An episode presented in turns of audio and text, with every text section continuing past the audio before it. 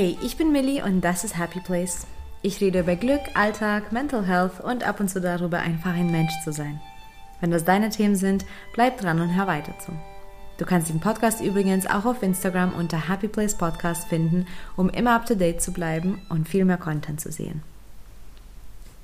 Minimalistisches Leben entlastet und befreit. Es spart Zeit und Geld und auch wenn er sich nach Paradox anhört, man hat dadurch viel mehr als sonst. Weil man die Gegenstände, die man noch besitzt, viel mehr wertschätzt und tatsächlich auch nutzt. Heutzutage sehen wir auch so viel Inspiration dazu. Ähm, es gibt unendlich viele Mitmacher, die auch wirklich groß geworden sind, die auch ähm, diesen Lebensstil gut verbreiten. Und auch YouTube und Social Media sind auch voller Minimalisten, die leere Regale zeigen und radikal aussortieren. Und wenn wir dieses klischeehafte Minimalismus immer als Resultat sehen, bekommen wir das Gefühl, now or never, voll oder leer, schwarz oder weiß. Immer diese Extremen. Ich will dir nur sagen, Minimalismus muss nicht über Nacht passieren. Als ich mich mit Minimalismus auseinandergesetzt habe, war ich schon auf dem Weg dahin. Ich habe sehr intuitiv angefangen, Dinge nicht mehr ähm, so in dem Ausmaß zu kaufen und zu konsumieren. Ich habe schon angefangen auszusortieren. Der Wendepunkt bei mir war, dass ich ähm, in einer Lebensphase war, wo einfach ich ganz viel um die Ohren hatte. Und eines Tages saß ich in meinem Wohnzimmer es war schon Abend und ich habe nur dieses enge Gefühl bekommen und ich dachte so, that's it. Ich kann nicht mehr, das belastet mich. Die Dinge um mich belasten mich, die müssen weg. Und dann habe ich angefangen auszusortieren und umzubauen und umzuräumen. Und allein an dem Abend habe ich ähm, einige Müllsäcke voll gemacht in einer Box, ähm, die ich rausgestellt habe mit ähm, Dingen, die ich verschenkt habe. Und ich war, ich glaube, bis vier Uhr nachts ähm, damit beschäftigt. Und danach kam dieses erste Mal ähm, Aussortieren High, dieses Gefühl von Leichtigkeit und Freude und ähm, Erfolg. Und ich wusste in dem Moment, okay, das ist etwas, was ich anstrebe. Und seitdem ähm, beschäftige ich mich aktiv damit, äh, vor allem ähm, tue ich mein alles, um nicht zu konsumieren, denn das ist wirklich der allerwichtigste Schritt, dass man das nicht äh, immer wieder füllt, also den Platz und den Raum, der, ähm, die, die entstehen durch das Aussortieren. Man sollte das auf gar keinen Fall wieder gleich füllen. Ähm, und generell finde ich, dass das Nicht-Konsumieren das ja, der wichtigste Schritt ist. Darüber habe ich auch schon im Podcast geredet, in der 111. Folge, weil das führt dazu, dass dein Umfeld langfristig ordentlich und leer und befreit bleibt. Was aber ganz oft passiert ist, wenn wir ähm, einen Minimalisten sehen oder wenn wir uns irgendwie Inspirationen im Netz holen, wir sehen ganz oft das Resultat, wir sehen das Endergebnis, wir sehen schon die leeren Regale, die leeren Oberflächen, äh, die ordentlichen Räume. Aber der Weg zum Minimalismus ist lang. Und das muss nicht über Nacht passieren, das muss nicht schnell sein. Es gibt kein Regelbuch, was dir besagt, dass du musst in so und so einem Zeitraum fertig sein. Ich bin zum Beispiel auch noch kein, gar kein klassischer Minimalist, finde ich. Aber ich bin auf dem Weg und ich sortiere ganz aktiv. Ich spiele immer Minimalismus-Games und ich ähm, gehe ganz bewusst durch meine Garderobe durch und schaue, was doch weg sein, äh, wenn weg könnte, was mir keine Freude mehr bereitet. Und das ist ein Weg. Und ich finde, dass es sogar ganz gut ist, sich da Zeit zu nehmen. Und ich wollte dich mit dieser Folge einfach ein kleines bisschen sensibilisieren, ähm, dass du einfach auch dich bemühen kannst, ohne dass du dich als Minimalist labeln musst, ohne dass jetzt dein ähm, Zuhause komplett leer stehen äh, muss, ohne dass du jetzt irgendwie am Wochenende ähm, auf Ach und Krach einfach 90 Prozent ähm, deiner, deiner Dinge aussortierst. Das muss nicht sein. Und außerdem finde ich, ähm, dass du sogar dir tatsächlich Zeit dabei lassen solltest, damit du das wirklich verinnerlichst. Warum machst du das? Was bringt dir das? Damit du auch Zeit hast zu reflektieren. Wie fühlt sich das denn an, wenn es leerer wird? Damit du siehst, wie dieser Prozess dich erleichtert. Damit du auch merkst, wie viel du schon angesammelt hast, wie viel du hast. Und wenn man sich auch Zeit lässt, und nach und nach aussortiert, dann merkt man auch schon während des Prozesses, dass die Dinge, die du verabschiedet hast, die fehlen dir nicht.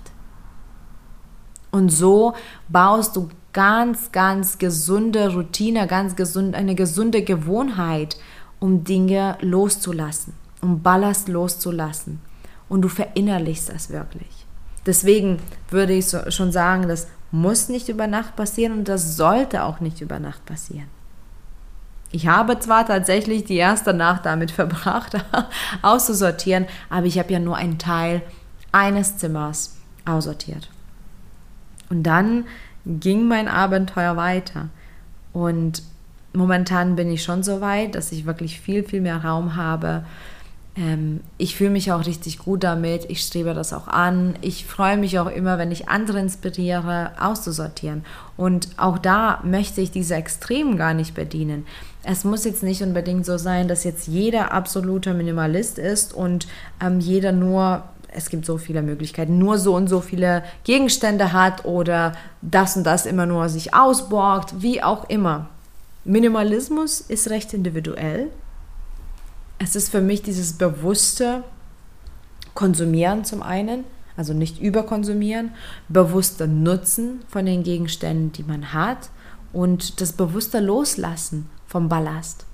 Wir haben viel, was unnötig da ist. Wir haben sehr viel, was nicht benutzt wird. Wir haben sehr viel, was einfach nur rumsteht. Und ich weiß für mich zum Beispiel, ein großes Projekt, was noch ansteht, ist meine Abstellkammer. Allein durch die Abstellkammer, die noch recht voll ist, könnte ich nicht sagen oder dürfte ich quasi mich nicht als Minimalist labeln, was ich auch übrigens nicht mache. Aber das ist okay. Ich lasse mir Zeit. Ich mache eine Ecke nach der anderen. Ich mache ein Schubfach nach dem anderen. Ich mache ein Zimmer nach dem anderen. Und so wird das auch nachhaltig. Ich muss hier nicht ähm, mir irgendwie das zu meinem größten Ziel machen und alles andere stehen lassen im Leben. Ich integriere Minimalismus in mein Leben. Und ich glaube, das ist das Gesündeste überhaupt. Dass man das Minimalismus immer mehr integriert und dann wird das zu deinem Lebensstil, zu deiner Lebensart und Weise. Wenn du das Minimalismus aber so mh, mm, auf Ach und Krach durchziehst und das dann als so ein fremdes Element siehst, dann kann es auch wirklich sein, dass du auch da nicht dran bleibst. Weil du sortierst vielleicht einmal aus und dann füllst du es wieder. Und vielleicht sortierst du wieder aus und füllst es wieder. Und du kommst gar nicht in diese Gewohnheit, ganz bewusst Nein zu Gegenständen zu sagen, ganz bewusst nicht zu kaufen und ganz bewusst auch immer zu überlegen, brauche ich das wirklich oder nicht. Und wenn du das längerfristig machst, wie gesagt, das Schöne daran ist, dass du schon während des Prozesses diese Vorteile siehst. Und das passiert natürlich auch nicht über Nacht, weil wenn du alles über Nacht ähm, entsorgst, ähm, klar ist es schön, äh, sich das anzusehen nächsten Tag, wenn das alles leer und schön und ordentlich ist. Aber so ein krasser Cut, so ein krasser Wandel ähm, kann auch dazu führen, dass du erstmal die Leere verspürst. Eigentlich das Gegenteil davon, was Minimalismus dir bietet. Denn das bietet dir Füllegefühl.